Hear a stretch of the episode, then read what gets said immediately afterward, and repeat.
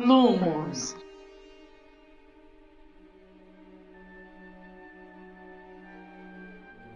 Sonserina não. Sonserina não. Sonserina não. Sonserina, sim. Sim, bruxão. Estamos de volta para mais um episódio do podcast Sonserina Sim. Eu sou a Thaís. E eu sou a Jane. Cara, quanto tempo! Tudo bom, meninas? Eu achei muito importante a gente se apresentar de novo para eles terem uma noção de qual é a voz que eles estão escutando, porque faz tanto tempo que saiu o episódio que eles podem nem se lembrar quem nós somos. Claro, a pessoa que tem a voz aveludada, um sotaque puxado no S, claro que não sou eu. Já sabemos por aí. Se for a pessoa que fala mais grosso, entendeu? Que é um pouco mais bruta, aí sou eu mesma, gente. Tudo bom? Tudo bem. Bom, galera, para começar esse episódio, a gente quer agradecer muito, muito mesmo aos nossos 150 ouvintes do. Você já pensou? Isso, do nosso primeiro episódio, que foi o episódio zero, na verdade, porque era o episódio que vocês estavam conhecendo a gente. E foi isso, a gente agradece muito aos 16 seguidores que a gente tem no Spotify. Se você é um desses 16, muito obrigada. Obrigada, mãe. Obrigado, meu, meu, meu cachorro. Não, gente, sério, meu, valeu mesmo. Eu tô muito, assim, fora de forma. Thaís sabe, fica me cobrando aqui. Já, eu já começo, ela começa agradecendo, eu começo pedindo desculpa. Porque eu, eu não vou dizer que a culpa não foi minha, foi minha. Tá, foi minha, porque fiquei enrolada com o negócio de trabalho, com o negócio de vida real. E aí a gente não conseguiu gravar e trazer o episódio mais próximo para vocês aí. Mas ó, a gente jura por Deus, na verdade eu juro aqui, que vai rolar. Gente, confia em mim, por favor. Eu queria agradecer também você que tá ouvindo a gente agora. Muito obrigada por estar aqui com a gente, ouvindo a gente conversar sobre magia e bruxaria e todo o resto. Obrigada, J.K. Rowling, por ter criado tudo isso pra gente estar tá falando disso agora. É, gente, obrigada. Sério, de coração. A gente vai melhorar, a gente tá querendo colocar uma constância maior. Vai rolar, vocês vão ouvir a gente, vai até cansar. Vai ser, vai ser lindo. Vamos lá direto pro tema do nosso episódio, que é Animais Fantásticos, gente. Sério. Acredita que eu consegui assistir? Acredito. Pode falar, Thaís. Conta pra todo mundo. Pode contar. Foi o seguinte, eu fui assistir na semana da estreia, né? Porque eu trabalho com isso, então. A Jen foi ontem. Gente, mas pelo amor de Deus, pergunta, pergunta como que eu trabalho, pergunta meu horário. Não consigo te falar meu horário, não tenho horário para trabalhar. Sou uma pessoa que não folga. Não dá para julgar, cara. Eu sou muito vidrada em Harry Potter, mas tá, Animais Fantásticos não é Harry Potter. Urra. falei, pronto, falei, entendeu? F fui quando deu. Tava rolando todo esse fuzz desde a estreia do Animais Fantásticos, os crimes de Grindelwald, todo mundo falando disso. Cara, por incrível que pareça, na minha universidade era o assunto de todos os dias. Quando não estavam falando de Animais Fantásticos, os crimes de Grindelwald, eles estavam falando sobre assuntos relacionados ao mundo de magia e bruxaria. Eu fiquei, cara, eu estou fantasiando, eles estão falando disso justamente na semana que nós lançamos o primeiro episódio do nosso podcast. Aí ela vira e fala: justamente quando a Jennifer não vai assistir, eu tenho que ficar guardando as informações. Socorro. Já onde eu trabalho, nada, nenhum assunto. Harry Potter nunca nem vi. Já passei por pessoas que estavam com a camisa. Eu comentava alguma coisa da camisa, a pessoa, ah, tipo, eu ganhei de presente. Cara, sacanagem, né? Fala sério, hein? Ainda nesse fuzz da do Animais Fantásticos e os Crimes de Grindelwald, principalmente na minha universidade. Porque quando eu tô na universidade é quando eu mais ouço pessoas falando, assim, quando eu não tô, tô no trabalho e eu tô ensinando e tudo mais, então. Mas rolou um sentimento ali de muito orgulho pela minha casa. Nossa, eu sou Grifinório, eu sou Corvina. Sabe, a galera tava assim, com afinco. E aí eu vi a seguinte frase sair da boca de uma pessoa a pessoa disse o seguinte: Cara, eu sou tão Sonserina, mas tão Sonserina, que eu nasci basilisco. Aí eu fiquei assim, cala a boca. eu falei, eu não acredito que nós estamos tendo mais uma geração de Crab e Goyle pra desgraçar a nossa raça. Meu, você tá brincando, cara. Eu Você tá tipo, brincando. Eu Pleno juro, 2018. Eu juro pra ti, tenho vontade de perguntar pra ela, garota, tu sabe como nasce um basilisco? Nossa, cara. Tipo, é um ovo de galinha chocado por um sapo. Eu não abriria minha boca pra falar uma coisa dessa. Nunca! Não é? Fala, você tem orgulho de ser isso? Como é que Você jura pra mim? você tá envergonhando a minha casa? Sai da minha casa agora. Você coloca esse chapéu de novo e muda de casa, porque aqui você não fica. Aqui não fica, não. Ah, seu resto de aborto. Ô, eu, Rafield. acho, eu acho que Salazar Sonserina, ele se revirou remoeu. no túmulo depois de ouvir essa frase sair com tanto orgulho da boca de uma pessoa que se diz Sonserina. Ai, eu parei por aí, tá, gente? Obrigado. Esse foi o podcast. Tchau mesmo.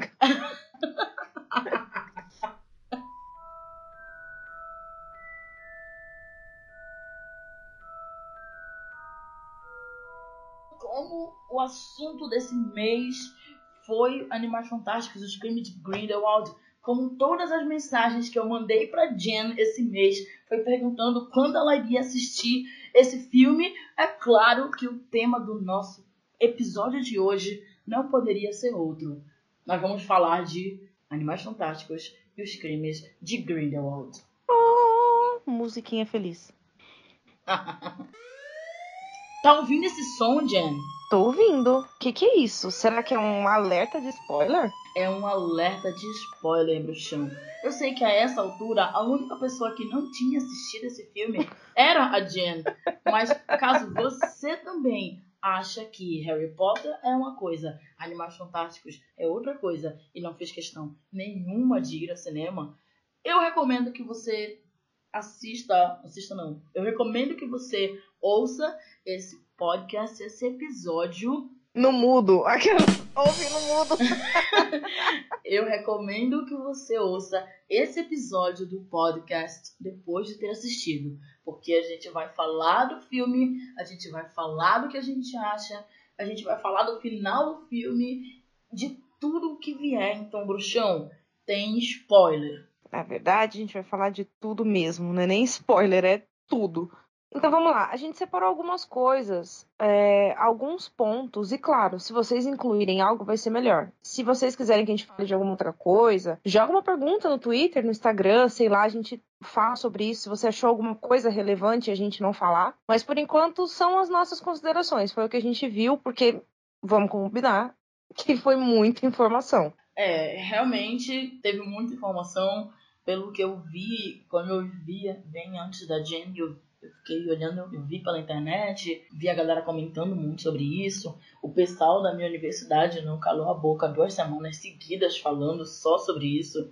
Uma galera enorme com dúvidas enormes, maiores ainda. Sabe o que, que eu acho? Acho que é bom a gente começar com uma pergunta-chave. Tipo, o que, que vocês acharam dos trailers? Tipo, você tá satisfeito com o que o trailer mostrou lá dentro do filme? Porque pelo trailer eu falei assim, Senhor da Glória, vai ser o filme do século. Então será que foi o filme do século pelo trailer? Pra mim, não. E você, Thaís?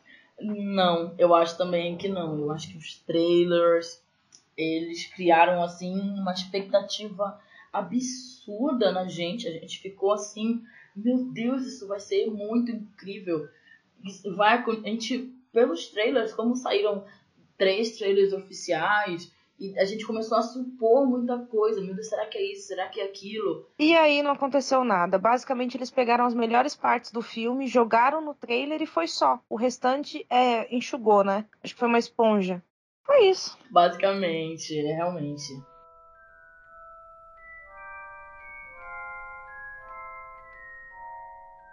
No geral, vamos lá, em comparação aos dois filmes, qual que você prefere? Eu prefiro os Crimes de Grindelwald. Eu acho que o Animais Fantásticos e Onde Habitam, ele foi assim, Introdutório. meio que uma introdução, isso, exatamente, para dizer, olha, os personagens principais não são mais o Harry, Rony e Hermione. Vão, vai ser agora o Newt Scamander, a Tina, a Queenie, o Credence, sabe? Tipo, vai mudar. Não é mais em torno daquilo. E quando a gente viu ali, cara, que é o Grindelwald, a gente já sabia do que tinha acontecido entre o Dumbledore e o Grindelwald no passado. A gente fica, tipo, meu Deus, vai ser sobre aquilo. Vai ser como, como começou aquilo. É, se bem que a gente não entende muito bem a cronologia, né? Porque se você for pesquisar quando cada personagem nasceu, o que que aconteceu, tá meio confuso. Aí a gente não sabe se é para enganar para que a gente não fique supondo as coisas ou porque é erro de gravação mesmo, porque meu Deus, o que tem de erro cronológico tá assim surreal. E a gente agora a gente falou de personagens, né? Vamos falar do mais gritante, o erro cronológico mais gritante. Eu vou contar até ah. três e cada uma diz o que pensa. Um, dois, três. Minerva, Minerva McGonagall. Puta que pariu. Não é possível. Eu acho que o Dumbledore, ele é, tipo assim, arcaico. Para mim, o Dumbledore é mais velho do que o Nicolau. Parece que ele tem mil anos. Mas no filme, a, a Minerva tem 1500. Porque os caras colocaram ela com 10 anos de diferença. Ela começou a lecionar com 5 anos, então? Ou com, com. Não é possível. Ninguém viu isso? Como ela aparece na lembrança, ela aparece antes da idade que ela nasceu. Tipo assim, ela, ela era um fantasma? Uma memória? Era um projeto? Meu Deus. Não, e não aparece ela mesmo. Na verdade, todo mundo ficou um frenesi louco. Vai mostrar a Minerva, vai mostrar a Minerva. Aí me mostra uma atriz de lado, e depois uma atriz correndo, e depois só o nome dela, e ela nem aparece nessa mesma cena. Na primeira cena que ela é citada, ela nem aparece. Cara, mas não teria como aparecer, não, teria, não, não, faz, não faz sentido.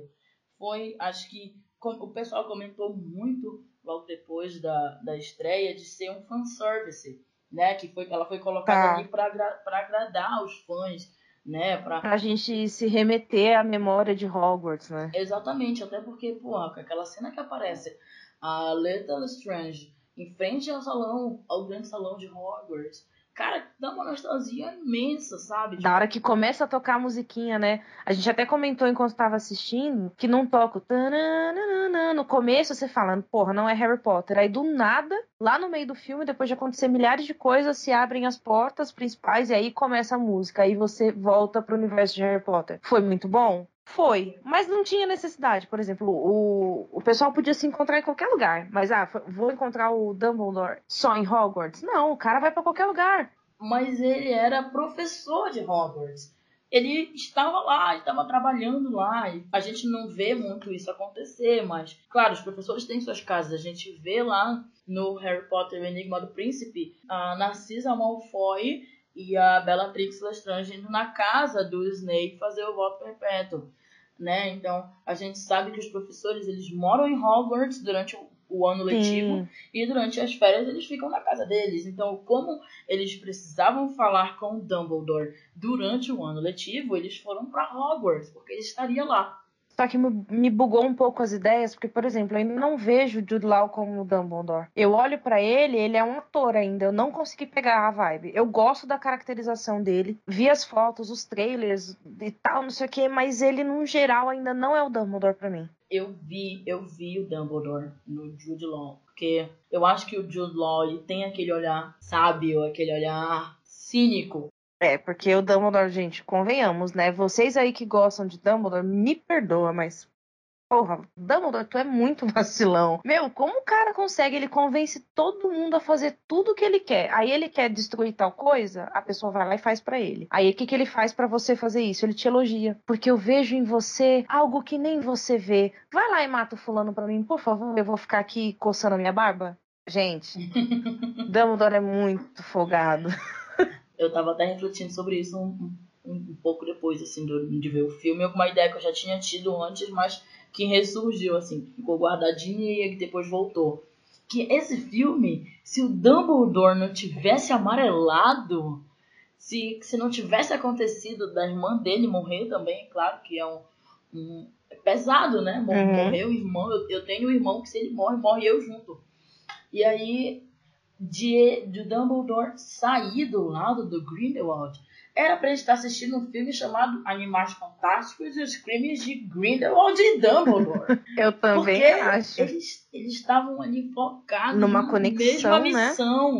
Isso. É que assim, não dá pra mostrar tudo no mesmo filme. O que eu acho, isso volta à minha pergunta em comparação dos dois, o que, que eu prefiro? Eu gosto do primeiro pelo lado mais mágico, mais lúdico do negócio, porque esse eles jogaram muita informação sem dar resposta. Então eu acho que pra um filme com sequência, dá pra você jogar um pouco mais pra frente algumas coisas, mas cara, tem 250 tramas acontecendo no mesmo filme, tipo, Leta e irmão dela, e a Queen e o Jacob. Cara, 200 coisas para, sabe? Aí isso me vem também a, a mais um assunto. O que, que você achou de tudo isso? De o. Eu ia falar o Ed. O Newt, ele não é o principal desse filme, mas nem de longe. Ninguém é o principal desse filme. Sei lá, o principal desse filme é o Tronquilho. Menos ninguém. ninguém é. O que, que você achou disso? Desse povo todo aparecendo? Não, eu achei, já achava que eles iam aparecer, né? Eu não, não imaginei que fosse. Não, aparecer tudo bem, mas assim, histórias próprias. Eles têm uma história real, tipo, dá pra fazer um filme para cada um. Assim, eu acho que eles tentaram dar razões para cada um estar ali. Então, para as ações que eles deveriam tomar, né? Isso, por exemplo. Já entra aí a parte da Queen. A Tina foi lá pra caçar o Grindelwald, ah, ela foi a serviço do Macusa e a Queen foi atrás da Tina e o Jacob foi com a Queen porque a Queen quer casar com ele e enfeitiçou ele e tudo mais. E da onde você tira esse desinteresse da Tina? Ela super queria o Newt aí por conta de uma fofoquinha numa entrevista. Ela supôs que ele tava com alguém, arrumou um noivo que esse noivo nem apareceu, que é o Auror. e aí? Tipo assim, do nada, ela desapaixona por ele. Tava encantada também, viado. Ah, mas ela não, não tava apaixonada por ele, né? Ah, tipo, ela achou que ela tinha que seguir a vida dela.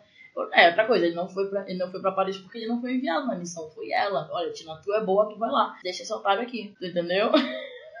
ah, eu sei lá, viu? Eu sei lá. Tina não gosto. Tina é o que tem a ver.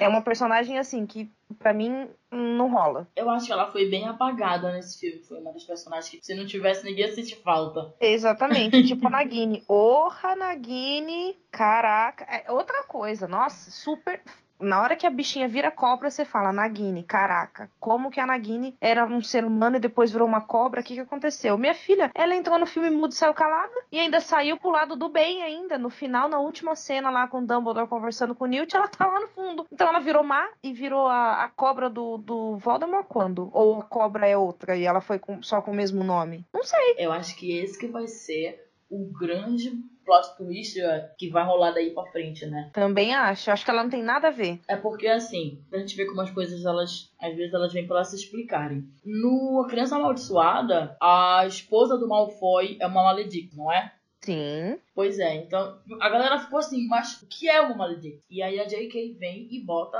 Ela disse que ela já sabia, tipo, na cabeça dela, quando ela criou a Nagini, ela já, desde sempre, a Nagini seria uma Maledictus e ela guardou esse segredo da Nagini por 20 anos. Por né? 90 milhões de anos, né? e aí eu fico imaginando como que uma, uma Nagini fraca, como apareceu nesse filme, seria uma Nagini má e a vida do Voldemort. Eu não consigo juntar isso. Eu acho que ainda vem muita coisa por aí, né? Eu acho que a Nagini, não, com certeza. a Nagini nesse filme ela vem para explicar o que é ser uma Maledictus, que daqui a um tempo ela não vai mais ser humana, então ela tá, ela tá aproveitando o tempo dela como humana o máximo que ela pode, por isso ela fugiu do circo com o Credence. Meu Deus, que casal! Muito nada a ver esses dois.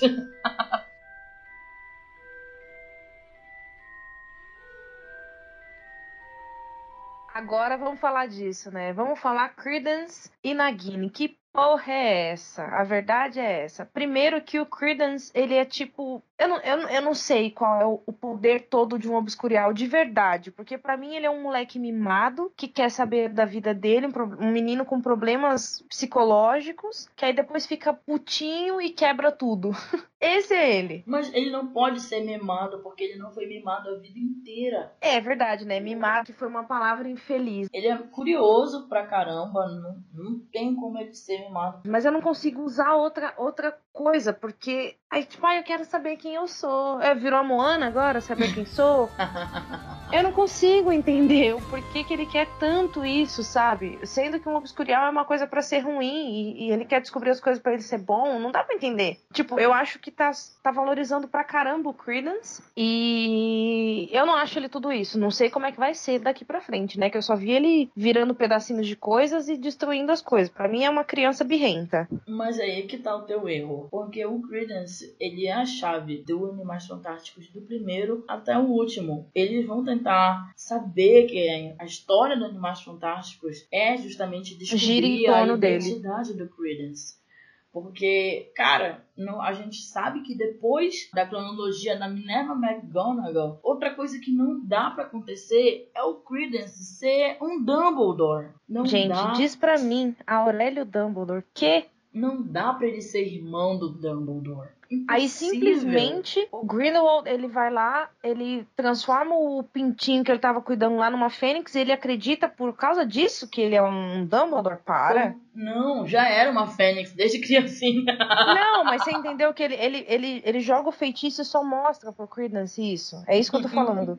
ele faz ele visualizar nisso, tipo assim, olha aqui uma foto, tá vendo? Você é essa pessoa aqui. Não, não dá para acreditar nisso. Ele acreditou por quê? Porque ele é birrento e mimado. Todo mundo é a mãe dele, ele é filho de todo mundo, ele acredita em qualquer coisa que fala pra ele. Ele acreditou porque essa é, a, é o objetivo da vida dele. Ele não tinha nada e de repente ele tem um nome e sobrenome, isso é muita coisa. Na verdade, o, o Credence ele é meu irmão. Eu vou falar isso pra ele.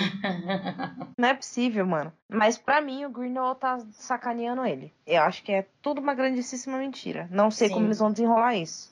Com certeza. É, é o que eu acho também, que o Grindelwald vai tentar manipular o Credence, porque ele sabe do poder do Credence, e ele vai tentar dar uma valorizada aí, fazer o Credence criar essa raiva, esse ódio e fazer tudo contra a família Dumbledore e fazer tudo para ele, já que pelo pacto de sangue o Dumbledore não pode lutar contra o Grindelwald e nem vice-versa. Legal. Você falou agora sobre o pacto de sangue. Gente, é pacto de sangue, não é o voto perpétuo, tá? É diferente o que eles fizeram ali. O voto perpétuo, você morre acaso você descumpra o que você pediu ali, né? Falou que ia fazer. Já o pacto de sangue, a gente não sabe ainda o que, que acontece. Por isso que eles ficam, eu não posso lutar contra ele. Por quê? Porque eu não posso.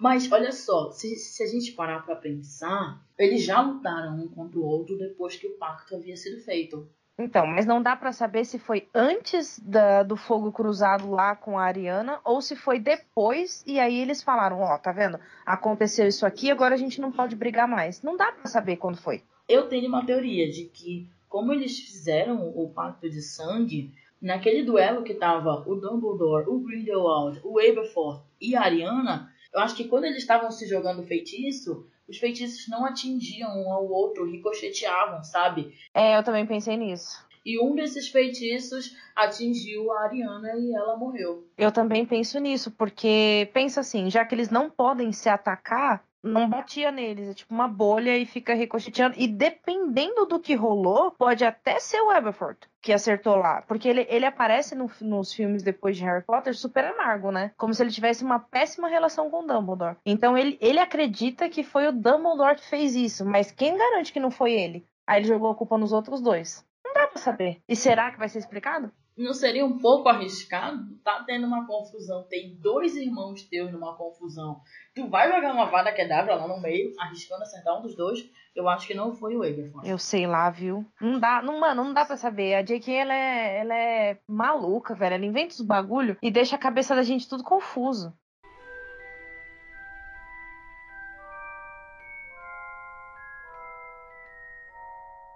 Inclusive, é, não sei o dia que a gente vai lançar isso, mas enfim, no dia de hoje que estamos gravando, saiu uma notícia aí que a JK respondeu um youtuber, né? E possivelmente os negócios vai ser gravado aqui. Não, não estamos dizendo que é Animais Fantásticos 3, gente, pelo amor de Deus. Mas que vai rolar alguma coisa por aqui. Tipo, é melhor o Rio de Janeiro, na verdade, não é por aqui aqui. Rio de Janeiro se preparar. Tipo assim, foi isso que ela quis dizer. Então ela, ela fala algumas coisas e não fala. Ela disse que não disse, ela enrola, mas não enrola. Isso me deixa doida. Aí eu fico o quê? Cheia de teoria. Isso pra mim é muito curioso, né? Talvez não seja, talvez seja coisa minha ou não, porque no Brasil nós temos Castelo Bruxo, Sim. né? E a gente sabe que a localização do Castelo Bruxo é na Amazônia. E a gente sabe também que o Rio de Janeiro é longe pra caramba da Amazônia. É, então. E o que diabos ela vai fazer no Rio de Janeiro? Jogar um tiro pro alto? Desculpa, pessoal do Rio de Janeiro. Talvez Castelo Bruxo não tenha tanta importância na trama. Claro, vai mostrar Castelo Bruxo, porque Castelo Bruxo já aparece aí desde ah, o Cálice de Fogo. Uhum. No Cálice de Fogo, o Ronnie conta que o irmão dele, o Bill, tem um amigo que estuda numa escola do Brasil. Um amigo bruxo do Brasil, que só pode ser aluno de Castelo Bruxo, porque é daqui. E como no primeiro Animais Fantásticos ela falou de Ilvermorning, e da França a gente já, já tinha ouvido falar de Bulbatons, da Alemanha a gente já sabe da, do Durmstrang, da Inglaterra ali, do Reino Unido a gente já sabe que tem Hogwarts, claro. Então eu acho que ela vai passar aqui por Castelo Bruxo, mas não vai focar em Castelo Bruxo. Mas eu também não consigo fazer ligação nenhuma, eu não consigo pensar que animal fantástico traria Diabos. essa trama pro Brasil. Que estaria no Rio de Janeiro. Eu só posso confiar na criatividade dessa mulher pra ver o que vai dar. E aí você ia encontrar o quê? Um, um mico-leão dourado da bunda azul, sei lá. Não dá pra saber o que. Enfim, que, que animal que a gente vai encontrar lá no Rio de Janeiro, né? Eu, eu não sei. É porque assim, ele falou sobre o Brasil e ela falou sobre o Rio de Janeiro. Ela mesma deu um spoiler sem querer ali e falou sobre o Rio. Mas eu achei legal isso também que você falou, porque nesse filme teve muita referência dos ministérios da magia de outros lugares. A Sim. gente não conheceu só o, aquele padrão que a gente estava acostumado. Do nada você tava no Ministério da Magia na França. Sim. Do nada você tava em outro lugar. Que, meu, isso foi sensacional. Ela, ela viajou por vários ambientes que a gente só conhecia nos livros, ou por teoria, ou por achar que, que existe, enfim. Eu achei essa parte legal. Isso me, me transportou para vários lugares. Eu achei bem legal. Só resta esperar, né? Saber o que, que vem por aí, o que, que vai acontecer, né? Como é que vai ser isso.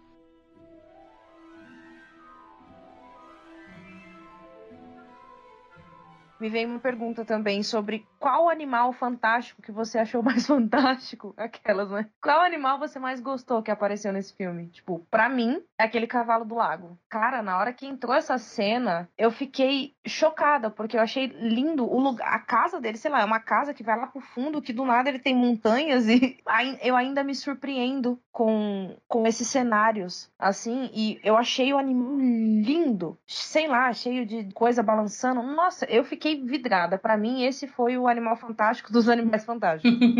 é, realmente aquela a casa do Newt Commander é como se fosse a continuação, uma extensão da maleta dele, né? né? Nossa, eu achei isso incrível. E no primeiro, pelo que eu vi de pesquisas, assim, no primeiro apareceram 11 animais e nesse apareceram 15. Só que conta aqueles animaizinhos, tipo, que tá voando, que tava dentro do olho do cara. Mas acaba que chama atenção. No primeiro foi o Thunderbird, que eu acho que foi o que mais chamou atenção. E nesse segundo agora, aquele bicho grande que eu esqueci agora, que foi capturado do circo, esqueci o nome dele. Que é o que mais chama atenção, porque ele, ele tem um teletransporte, né? Um bagulho, sei lá, doido no rabo. É o.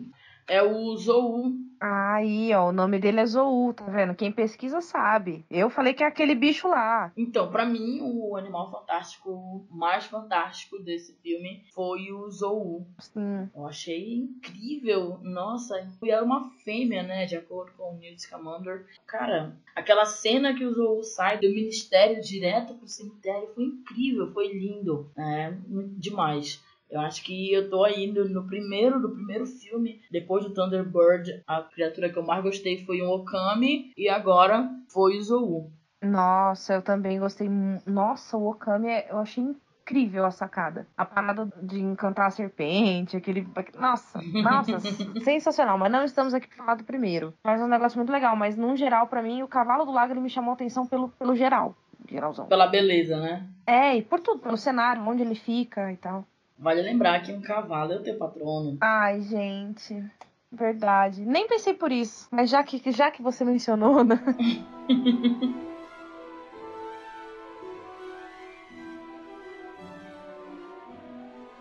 Você falou agora em cena. Você teve uma cena preferida? Tipo, o que, que você gostou mais? Cena no geral, falando de tudo. falando de tudo, uma cena que eu gostei muito foi a cena do, do ministério, em que eles estão ali, acabaram de pegar, estavam tentando pegar a árvore genealógica dos Lestrange e a Leita chega, chega aquela mulher com aqueles gatos e aí tem o Zou e aquilo tudo é muito bonito. Meu Deus. Eu acho que eu já vi algum desenho, algum, alguma coisa parecida àqueles gatos, cara. Quando eu uhum. olhei, parecia que eu conhecia de algum lugar. Eu achei muito familiar aquele gato. Eu tenho até que pesquisar sobre isso. É Matagol, Matagot, o nome do, do gato preto lá do, do Ministério. Tá, mas eu achei uma parada legal de você bater nele e aí sim ele te atacar. Ainda você bate, ele vira mais. Ou seja, ainda vira mais, né? Como que você destrói, destrói. daquele? Fazendo carinho? Passando a mão na barriga? Filhinho de mãezinha. Não tem o que fazer. Essa, essa, essa cena eu não curti muito. A minha cena preferida é a nossa grandíssima palestra do Greenwald, porque assim, eu sou a louca dos vilões. Para mim, os vilões eles são tudo da vida. E cara, ele é muito falso. Todo mundo acreditando nele. Parece as coisas atuais hoje, político falando, algumas pessoas aí de certas religiões que eu não vou entrar nesse mérito, sabe? Mas eh, foi uma lavagem cerebral tão grande nas pessoas que eu achei aquilo incrível. Ele super mentindo, as pessoas acreditando e batendo palma e achando aquilo incrível. E do nada aquele fogo de chama azul, nossa. Quem tá comigo entra, quem não tá sai. Nossa, eu, eu já corri para dentro. Eu tava assistindo 3D, já fui. Eu já tava lá dentro da chama, entendeu? Mesmo sabendo que ele tava mentindo. Eu só queria estar do lado dele, porque vamos, vamos combinar? Um mão daqueles, bicho. Lindo. Além de mentiroso e do mal, eu tô dentro. As pessoas vão ter um pé, uma péssima é, visão sobre mim, né? Gente, desculpa. Desculpa mesmo. Mas eu sou, eu sou assim, eu sou do lado do mal, entendeu? Eu sou do lado da força negra do mal. Eu querendo fazer referência a Star Wars e nunca vi. De novo, né? Pela segunda vez nesse podcast a gente faz referência a Star Wars.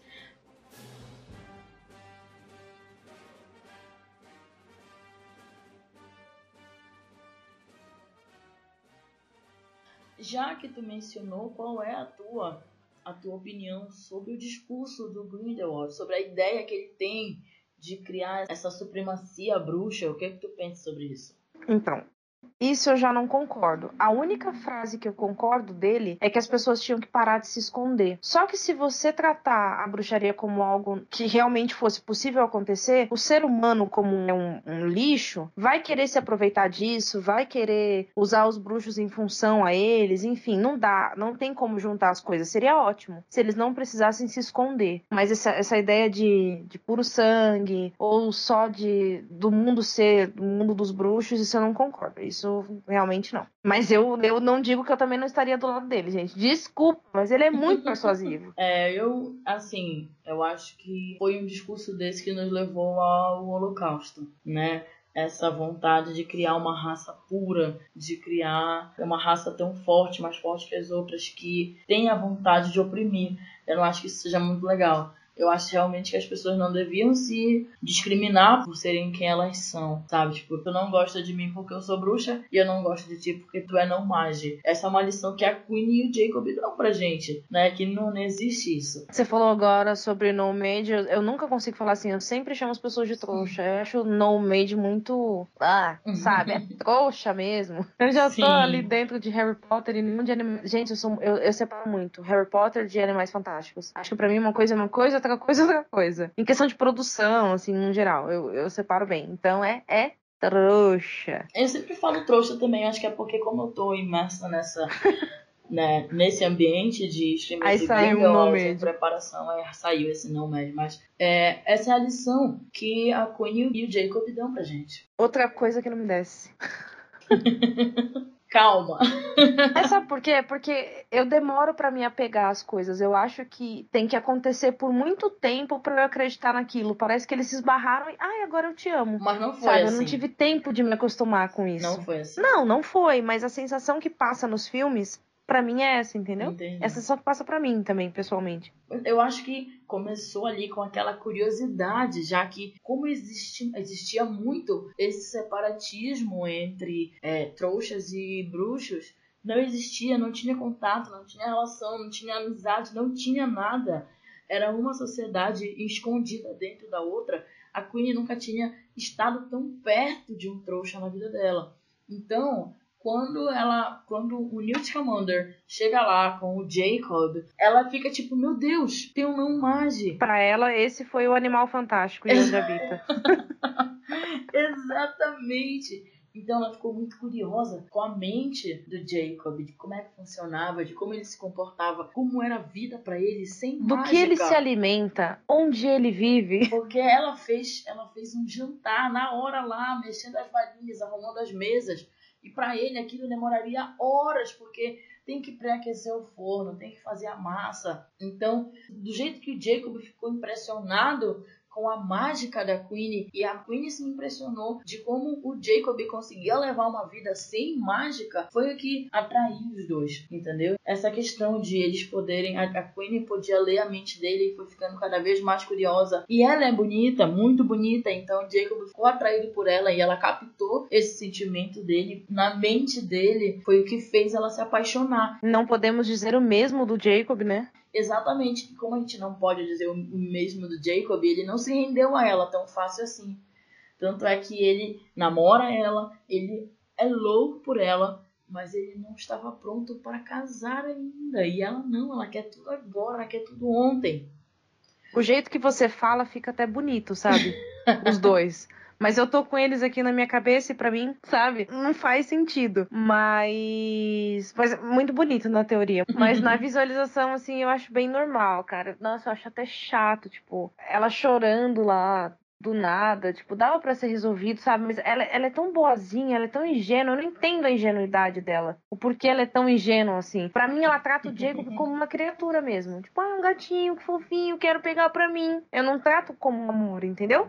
Tipo, por, por ser curioso. Ele até vejo que ele gosta e tal, mas ela eu não vejo isso, não consigo ver. E aí isso fez lembrar o que você falou sobre. O que você dispôs pra gente falar sobre o ato de amor. De, pra quem foi aquele Eu Te Amo? Pelo amor de Deus. Da, da Leta. Porque para mim, se for, se for basear quem é melhor ali, Queen e, e o Diego Galeta e o irmão do Newt, que eu não consigo falar o nome dele, acho. É Tissus. Tissus. Isso. A gente tem o núcleo romântico de Animais Fantásticos e os Crimes de Grindelwald. Uhum. A gente tem Little Lestrange e Theseus Scamander. A gente tem Tina e Newt.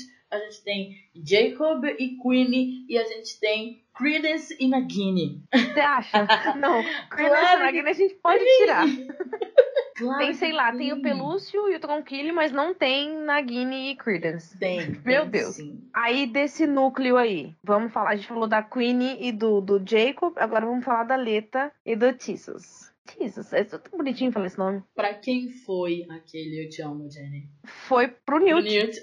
Claro. Gente, ela tava na escola, toda nostálgica, lembrando de como a vida dela foi difícil. A minha aquela atriz também não tem nada a ver com a atriz atual, dela mais jovem. Era uma menina muito boazinha pra ela dizer que ela era rebelde na escola. Eu não achei aquela menina nada rebelde. Aí ela tá lá lembrando toda linda, tem um N e um L. Porra. E aí ela fala, eu te amo. Ah, não. Pra mim, aquele eu te amo foi pro Newt. E você? O que você acha? Pra, pra mim também foi pro Newt. Tanto é que a cena primeira que aparece, ela fala pro Newt, aparece o Newt e depois aparece os dois. Sim. Né? Então, no roteiro, eu dei uma olhada no roteiro, no, screenplay original, é, tava dizendo que foi pros dois. Tudo bem, na língua inglesa é assim mesmo. Quando você diz you em inglês, ele serve tanto pra você quanto pra vocês. Pode muito bem ter sido para os dois.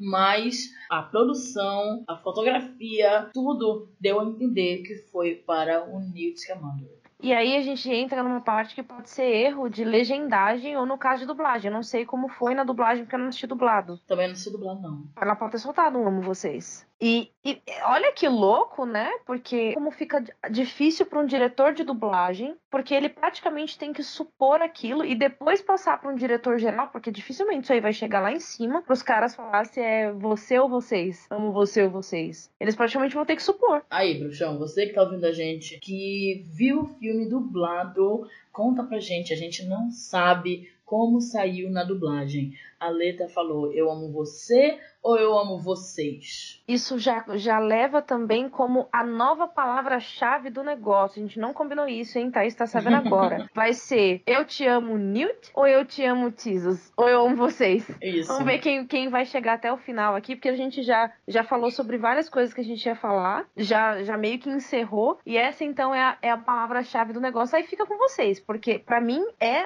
I love you Newt. Aí vamos ver os, o Team I love you quem, I love you quem. eu também tô I, I love you Newt também aqui.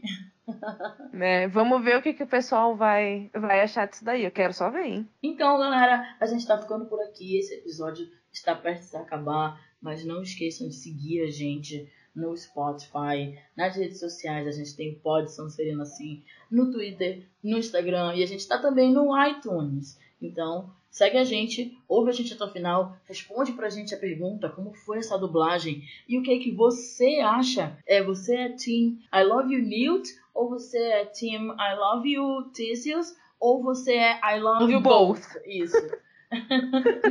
que para quem não sabe aí eu amo todo mundo, né? Eu amo geral, entendeu? Eu amo ambos. Amo os dois. Isso. gente, também não esquece que muita coisa aconteceu que a gente não falou. Não dá para fazer tudo aqui. Se vocês acharem legal, manda pra gente outras coisas, a gente discute por Twitter, por Instagram, sei lá, como eu falei no começo. Talvez sugerir uma, um negócio só de discussão de animais fantásticos, a gente faz outro também. Aí vocês que mandam, entendeu? Só pedir. Então, é isso, galera. A gente se vê no próximo episódio. Por agora, nós.